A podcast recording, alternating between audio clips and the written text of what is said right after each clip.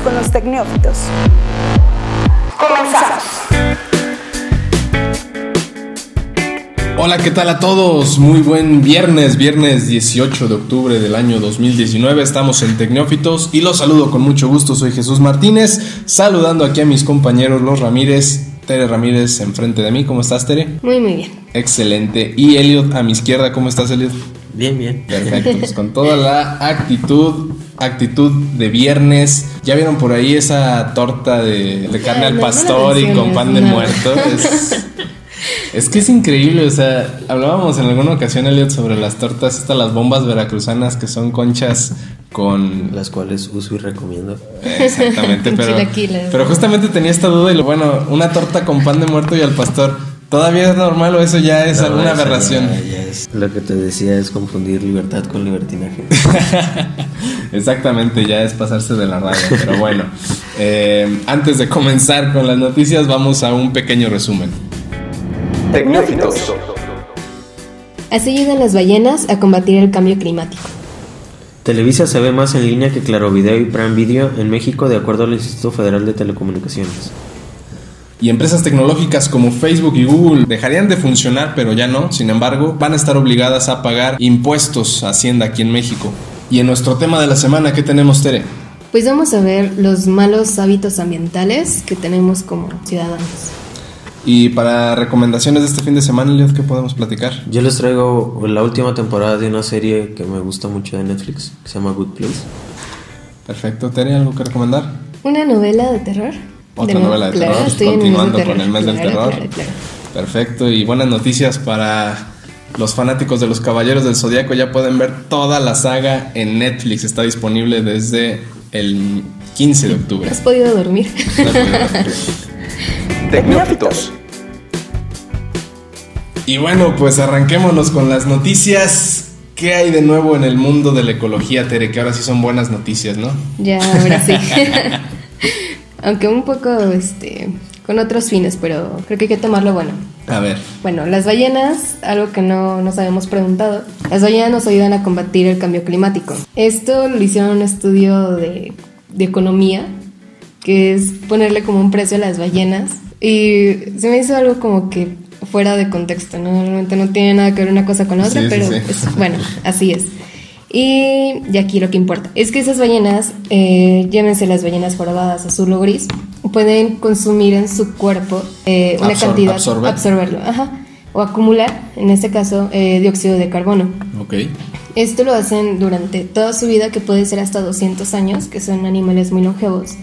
Y bueno, cuando mueren, su cuerpo pues se hunde en lo más profundo del mar o en la zona donde hayan muerto. Se dice que secuestran 33 toneladas de dióxido de carbono cada una. 33 toneladas. Exacto.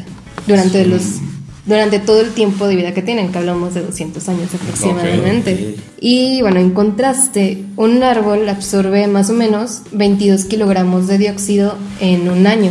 Pues sería 165 ki- eh, kilogramos de dióxido en- Por año. por año.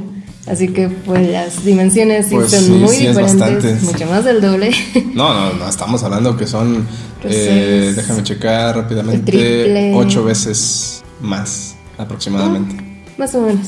Y bueno, Digo así que si lo comparas un árbol con una ballena puede ser poquito, pero de todos modos sigue Sí, siendo porque Claro. Supongo que hay mucho más árboles que ballenas, pero pues, es una buena noticia. Exacto, ese es el problema, que las ballenas, bueno, hay una fundación que se llama Gran Conservación de las Ballenas y estima que solamente hay 1.3 millones de ejemplares, que es una cuarta parte de lo que había antes de que existiera como el auge de la caza de ballenas. Así que tenemos muy poquitas, muy poquitos ejemplares y pues ya muy tarde nos dimos cuenta que nos pueden ayudar, ¿no? Pues no sé, creo que valdría la pena buscar la, nuevamente la producción, bueno, la reproducción Claro. de, de ballenas, juntar a mamá ballena y a papá ballena para hacer Sí, es que es una cuestión más difícil, no son París de animales. son animales pequeños que podamos simplemente meter a, pues sí, en, un, en una zona y ya, ya reproduzcanse. o sea, no, sería muy, muy difícil. Ya bésense.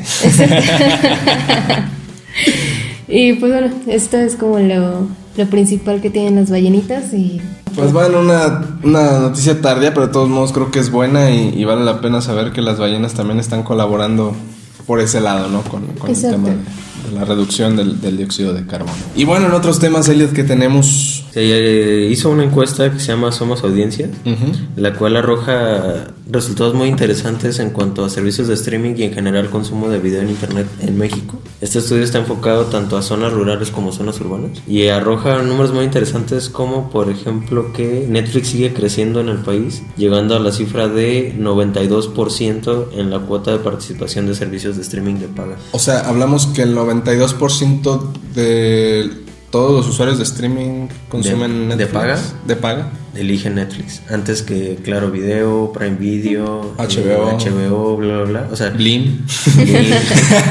este, Sí, sí figurará Blim en el conteo. No, no creo, pero este Televisa también ofrece contenido en video gratuito en su página de internet y sí es de los servicios en video más consumidos en México. Ok, eso es un tema interesante. Sí, Pues entonces no, ya no se ve mucho en televisión abierta, ¿verdad? No, y sí, de hecho, o sea, todos sabemos que cada vez el rating de Televisa eh, se está metiendo en problemas en la tele, pero por el contrario aquí está abajito de los gigantes como YouTube, Netflix eh, y Facebook, aparece Televisa. Ok. Y lo que se me hizo interesante es que los usuarios de Televisa dedican alrededor de casi, en zonas rurales, alrededor de 9 horas a la semana de ver Televisa en Internet Wow. lo cual es más de una hora al día, es casi Hora- hora, y hora y media al Hora día. y media más o menos. Entonces, en promedio, los usuarios eh, rurales de internet se avientan No una novela y media de. ¿No será porque es lo que más lo que es más familiar para ellos? O sí, sea, o sea, es, es- es- yo creo que eh, la trayectoria que tiene Televisa culturalmente en México es abismal. Sí, o sea- Y además acapara muchísimos servicios, porque supongo que vienen incluidas, como ya le dije, telenovelas, pero también toda la producción de deportes. de entretenimiento, de como comedia, este. Exactamente. Bueno, pues es algo interesante, ¿no? Que a final de cuentas es migrar el mismo tipo de contenido que por años ha existido en Televisa, simplemente trasladado al internet. Por ahí vi que, que en la página de, de deportes de Televisa anunciaban que a partir de cierta fecha, que creo que ya pasó, ya no puedes ver los partidos en vivo en internet. A menos que tengas la suscripción a Blim. Oh, si no estás suscrito a. Blim, ya no puedes ver partidos Yo era de las personas que sí me los aventaban. Sí, yo también. Aparte tenían funciones padres porque podías escoger la cámara y cosas así. Sí, también tenían esa función. Ahora ya a ahora fuerza te están obligando a, contratar Blim para poder verlo. Para ser bueno. parte de ese 8% que no tienen Netflix. Exactamente, de ese 8% que quieren que sea más Blim. Eh, y bueno, ya para cerrar esta sección de noticias, eh, recientemente se ha mencionado mucho en el tema de, de leyes de, de los diputados federales aquí en México, que dentro del paquete económico 2020 se contempla que ahora las empresas digitales que no son mexicanas, sino que son eh, extranjeras, como el caso de Google, Facebook, Amazon, eh, en Uber fin, incluso, ¿no? Uber, eh, deben de pagar el, el impuesto del valor agregado, el IVA, del 16%, que pues todos los negocios en México están obligados a pagar, todas las personas, eh, bueno, todas las personas morales, no las empresas. Entonces, se entendería que si se aprueba, se, a partir de abril del 2020 todas las empresas eh, digitales tendrían que estar pagando el IVA y originalmente se mencionaba que en caso de que no se cumpliera con esta condición antes de abril del 2020 las empresas podían ser desconectadas de México. ¿Esto qué significa? Que si tú en México, que si esto pasaba, por ejemplo, con Facebook, que no pagaba, eh, no comenzaba a pagar impuestos antes de abril de 2020, no iba a funcionar Facebook en México. Lo mismo con Google, lo mismo con Netflix, entonces, con, con Uber. Entonces, esta situación, claro que generó eh, revuelo en, en las distintas empresas que por medio de una asociación latinoamericana que, que conjuntan empresas como Facebook y Google, eh, se pronunciaron sí a favor de pagar impuestos, no, no están diciendo que no van a pagar impuestos, quieren pagar el IVA, pero no están de acuerdo que antes de abril de 2020 les parece una fecha muy cercana, puesto que todo el, el tema eh, fiscal eh, requiere un cierto tiempo y que no creen cumplirlo eh, para entonces, entonces estaban solicitando unos cuantos meses más de prórroga para poder adaptarse todos a generar una dirección física, a, a comenzar a, a rendir ahora sí que cuentas ante el SAT aquí en México. Y pues al parecer... en estos días, en la Cámara de Diputados, esta opción de desconectar a las empresas quedó descartada. Sí van a existir los impuestos para las empresas digitales en México, pero no, no necesariamente se les va a desconectar si es que no cumplen con esto antes de la fecha prometida. Entonces, eh, ya se aprobó al parecer en, en la Cámara de Diputados, de acuerdo a una nota que sacó el diario La Jornada. Y en los próximos días estaría subiendo a la Cámara de Senadores para que también la contemplen, la analicen y de ser necesario la aprueben para eh, que después del 31 de octubre, que creo que es la fecha límite, se pueda pronunciar ya como eh, completado el, el paquete económico 2020 para el gobierno federal. Pero esto no nos afecta como consumidores. Sí. Habíamos- Habíamos dicho el cálculo de cuánto costaría Netflix. Si Si, si nosotros precio. absorbiéramos todo. Exacto, el- sí, subirían los precios. Eh, obviamente las empresas no han, no han pronunciado siquiera cómo podrían empezar a pagar impuestos por el, por el tema de- del aumento. Eh, obviamente nos vamos a esto, ¿no? Que a lo mejor la tarifa dinámica de Uber, o bueno, no, no la tarifa dinámica, la tarifa, la tarifa básica de Uber subiría. Por ejemplo, aquí en León, si está en 33 pesos, pues a lo mejor sube a 40, 45. el, el caso de los costos de, de plataformas como Netflix, ver si a lo mejor, eh, no sé, si, si Google, si, si Facebook de alguna forma comienzan a aumentar su publicidad en, en la- Sí, claro. en- en sus plataformas. Que el caso de Facebook, que no existe publicidad como tal, eh, como banners o eso, simplemente aparecen en los videos, pero tal vez pase lo que con YouTube, que pues ya ves de a dos anuncios de Y cajón fuerza. antes de cada video, y en medio, si es muy largo, pues te tocan otros Sí. dos. Entonces, eh, está este tema del consumo que sin duda va a ser interesante analizar conforme se acerque la, la nueva. eh, pues, pues cuando se acerque la fecha de, de la implementación de los, de los, de los impuestos y, y ver si realmente cómo lo van a pues amortiguarlo, cómo lo van a absorber las empresas digitales, de qué forma se van a representar para los consumidores. Entonces será interesante. Por lo pronto está este tema ya aprobado en el Congreso. Vamos a ver si en el Senado concuerdan y si no surge otra voz ahí que se maneje en contra de desconectar a las empresas. Y pues nada, esperemos que por la, para los consumidores no nos afecte tanto. Exacto. Bueno, pues vamos a una pequeña pausa y ya estamos de vuelta en Tecnófitos. Déjanos tus comentarios en arroba zona franca MX usando el hashtag Pregunta Neófita. Pregunta Neófita. Pregunta Neófita. Esto es Tecnófitos. Continuamos.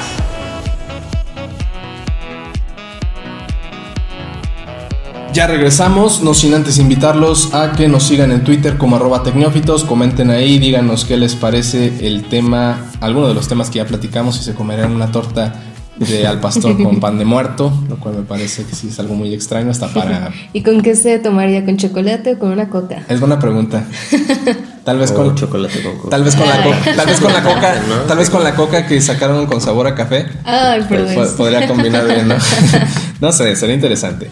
Pero bueno, eh, vámonos a- al tema de la semana. Esta vez es más bien un- una serie de recomendaciones que nuestra compañera Tere, en su calidad de estudiante en tecnología ambiental, ¿Ya ingeniería? ingeniería ambiental, nos va a, a decir qué, qué podemos hacer, qué, qué- qué prácticas podemos hacer mejor de lo que hacemos ahorita o cambiarlas para eh, aminorar un poquito el impacto ambiental. Exacto. Estamos hablando de malos hábitos ambientales y con esto no me refiero solamente a tiro basura y ya contaminé. Y yo uso mucho el carro y pues ya no, ya se fueron todas las Sí, son muy básicas, ¿no? Claro, pero hay cosas que hacemos diario o son de uso cotidiano y realmente no estamos conscientes de que es algo malo.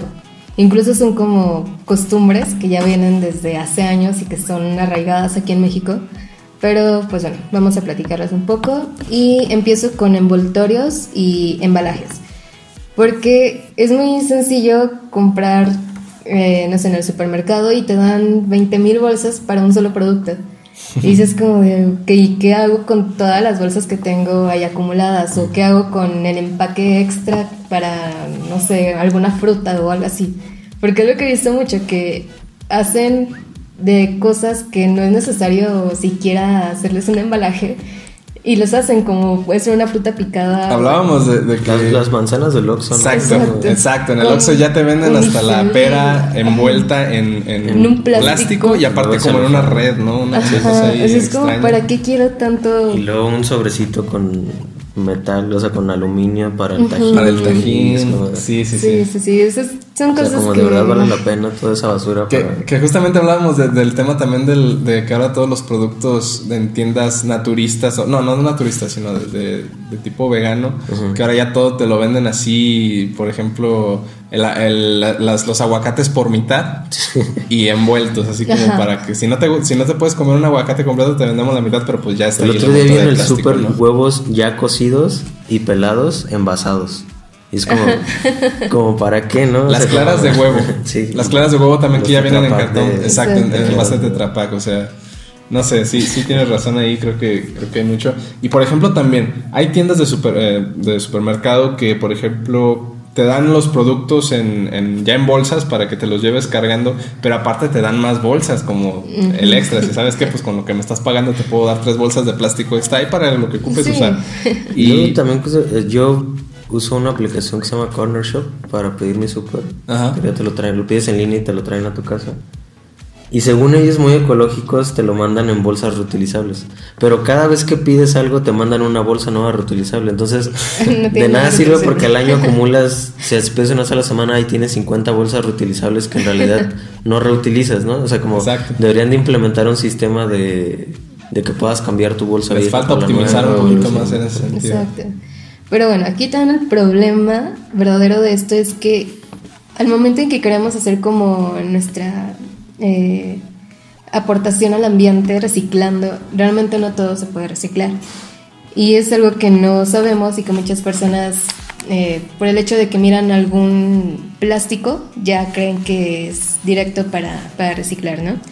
Y hay varios tipos de plásticos, son un buen. y entre los más comunes que se reciclan son el PET, ¿no? O sea, ese de, este, de base lo conocemos. El cartón. Pero aquí los plásticos son muy fácil como de, pues sí, de confundir. Y hay unos materiales que vienen combinados como con el aluminio, como con pegamento, que esos ya no los puedes volver a reciclar. Y las empresas recicladoras no se encargan de quitarle el aluminio al plástico y ya no separarlo. separarlo, ¿no? No, o sea, todo es directo. También hay plásticos que ya están degradados por el sol, que los dejamos, no sé, afuera en algún patio o expuestos y ya para que no nos estorben lo sacamos pensando que alguien nos va a reciclar y tampoco esto funciona. Y algunos plásticos que son eh, pues manchados o están llenos de pigmentos que también son malos y que por el proceso que se lleva en el reciclado pues ya no pueden meterse a pues sí a este a este proceso así que por mucho que queramos reciclar no todo se puede y no todo es bueno Fíjate que, bueno, no, no es plástico, pero voy a quemar aquí a mi papá.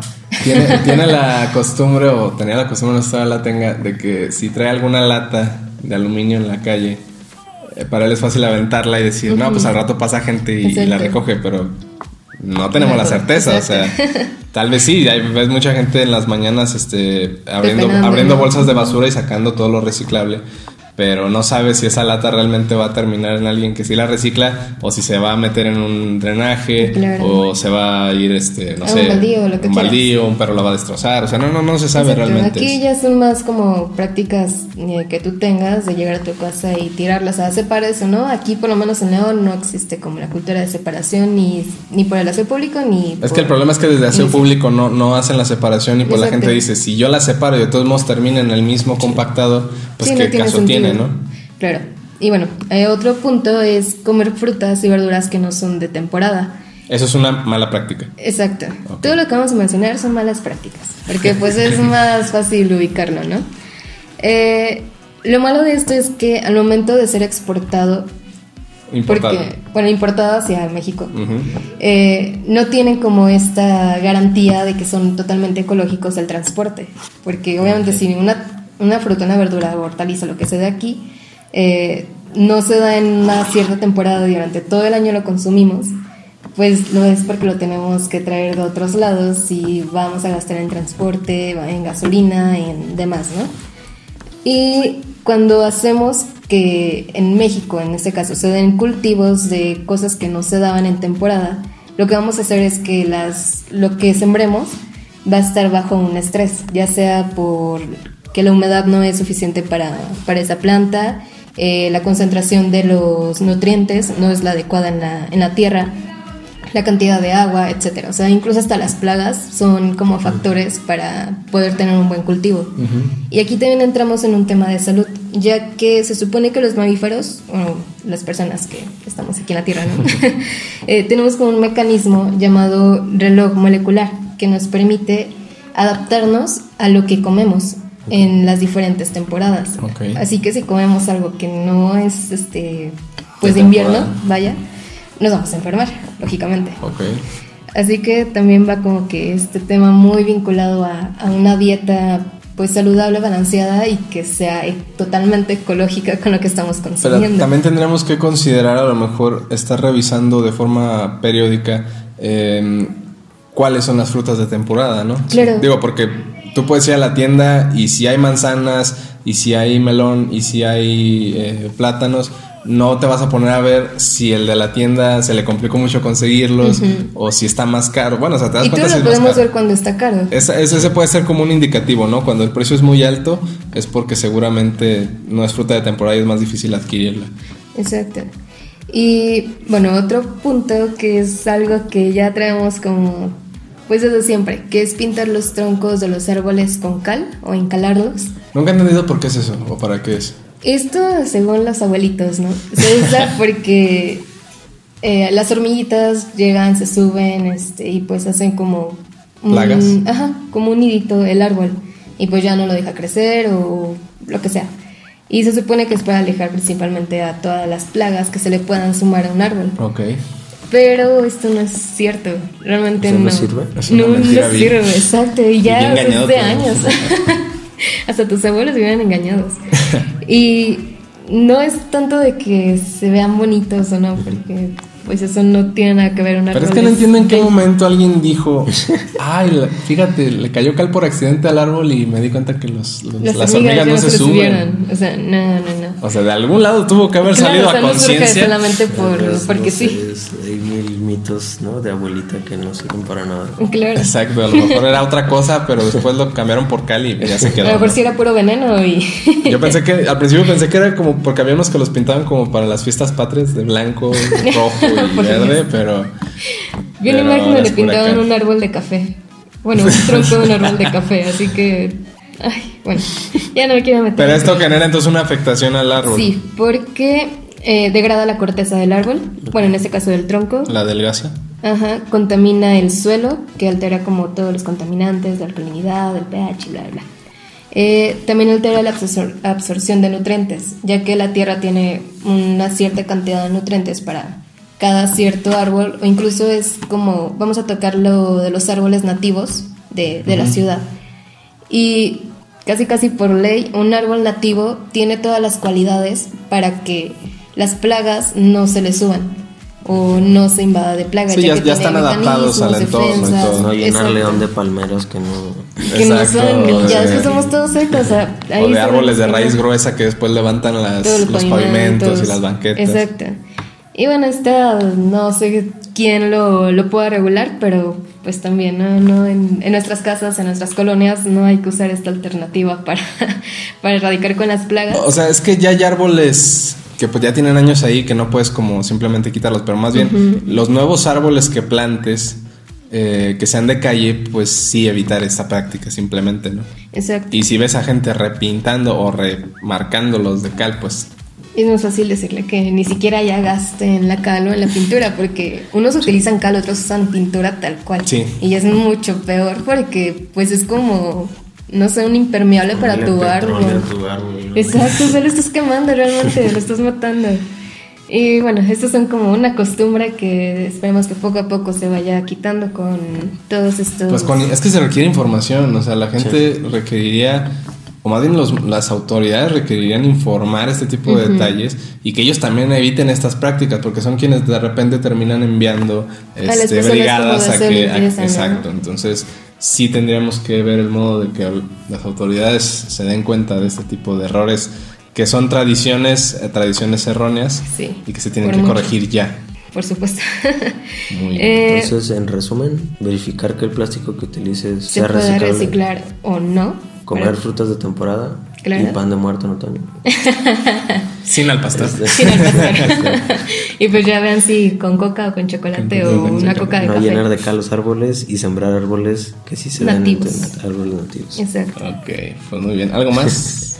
Pues entre algunas muy generales, como usar productos de limpieza biodegradables, Claro. que incluso en el empaque viene, o sea, este producto es biodegradable. Y hay muchas marcas que utilizan un buen de químicos y una variedad mm, tremenda de, de estos y que te afecta tanto a tu salud, que ya presentas alergias en la piel y es por el jabón, ¿no? O los suavizantes que son muy, muy base de, de grasas animales que no se pueden degradar, obviamente cuando tiras esta agua y que se combinan y demás. Y estos productos biodegradables o jabones biodegradables los puedes utilizar incluso para regar tus plantas y no tiene ningún efecto adverso, ya está súper comprobado. Y no, no, no, tiras toda el agua que puede ser utilizable para, para, regar plantas y árboles. Claro. pues muy bien, bastantes tips, eh, tómenlos a consideración, no olviden que, que sí tenemos que poner algo más que post en Twitter y Facebook de salvemos el planeta, tenemos que hacer acciones realmente que valgan la pena. Y modificar hábitos. Exacto, modificar hábitos que por muy pequeños que parezcan generan cambios importantes. Y pues nada más, ojalá que, esto llegue realmente a oídos que, puedan hacer mayor eco. Pues muy bien, vamos a un pequeño corte ya para terminar este podcast de Tecnófitos.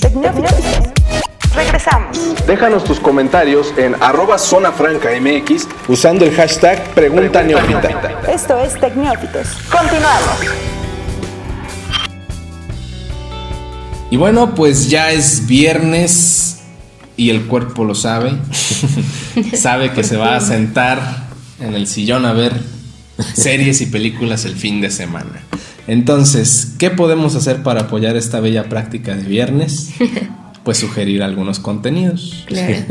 Yo voy a empezar diciéndoles, como les dije al inicio del resumen, que bueno, ya hace unas semanas eh, se había filtrado esta información. Netflix no lo, no lo anunció en sus estrenos de octubre, pero agregó toda la saga de los Caballeros del Zodiaco, que es esta serie de la que ya hablamos en algún momento, este, japonesa, sobre eh, pues guerreros este, con armaduras de bronce, de plata, de oro, de los signos zodiacales. Con los, el uso de los signos zodiacales en, algunos de ellos. Y que fue una serie que marcó una época. No al, al nivel tal vez de Dragon Ball, lo sigo, lo sigo diciendo, creo que Dragon Ball es la serie más popular de este tipo que existe. Y sin ser yo un fan te lo digo, o sea, creo que hay gente que, que te va a hablar primero de Dragon Ball antes que de los Caballeros del Zodiaco. Yo en lo personal sí soy fan de los Caballeros del Zodiaco y ya sabrán de mi alegría cuando vi toda la saga completa. Em, hace también unas semanas, un, mes me parece, un par de meses, eh, Netflix sacó su propia adaptación, una especie de remake en ocho capítulos en una primera temporada, pero ya con una animación 3D. Que no te eh, gustó para nada. Que no me gustó para nada y que lo sigo eh, repitiendo, pero quien guste verla es libre de hacerlo. Y, ahora que suben toda esta, no sé, me hizo pensar así como que Netflix dijo, bueno, a lo mejor no recibieron bien esta porque les falta el contexto, pues ahí les va toda la, serie para que se la chuten. Entonces, eh, son seis temporadas de, que abarca toda la historia de, desde que comienza la batalla galáctica, que es el inicio de esta serie, hasta en la que termina la saga de Poseidón, el dios del mar. Después de ahí viene una serie de historias nuevas que también se crearon eh, en base a, la misma trama, que también está disponible en Netflix desde hace unos días. Entonces eh, es para echarse un maratón muy largo. Son eh, cerca de 100 capítulos de las 6 temporadas.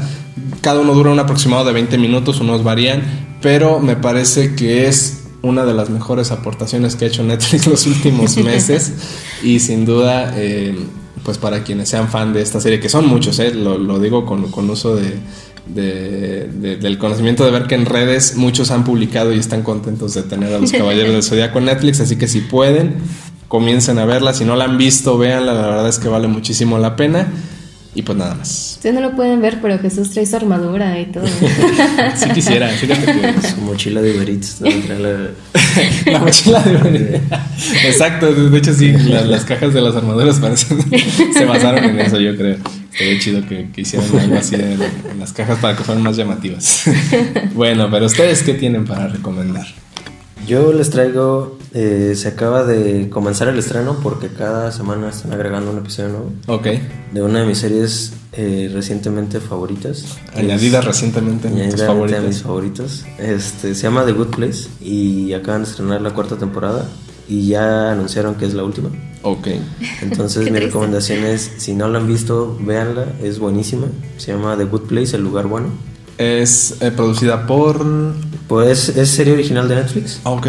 Y el creador es Michael Schur, que es el mismo creador de Parks and Recreations. Y también fue como escritor de algunos episodios de The Office. Ah, ok, Entonces, es una serie de Amazon, ¿verdad? O de... De... No, de la BBC. Ah, ok. Sí. Este, pero si les gustan las, las series cortas de comedia, Es una muy muy buena recomendación. Es muy, es muy bonita, eh, muy graciosa. Tiene un humor muy especial, como muy millennial. Pero está muy padre. Trata de... Hay un lugar ficticio que se llama The Good Place, que es como el paraíso, a la cual van los mejores seres humanos que durante su vida fueron buenas, buenas personas.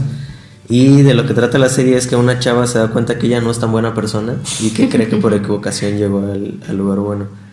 Entonces, al, al rato, esto sucede en el primer episodio, entonces al rato de, de darse cuenta que ella no se ve así sí misma tan buena, ¿Cómo carajos busca, llegué aquí?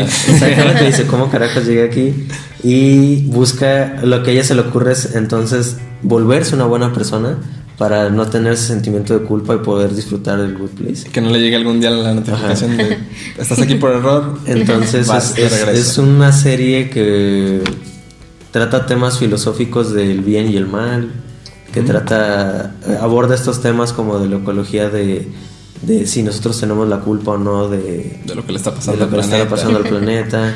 ¿no? Hace chistes sobre el bien y el mal y qué es tan bien y qué es tan mal, el buen gusto y el mal gusto.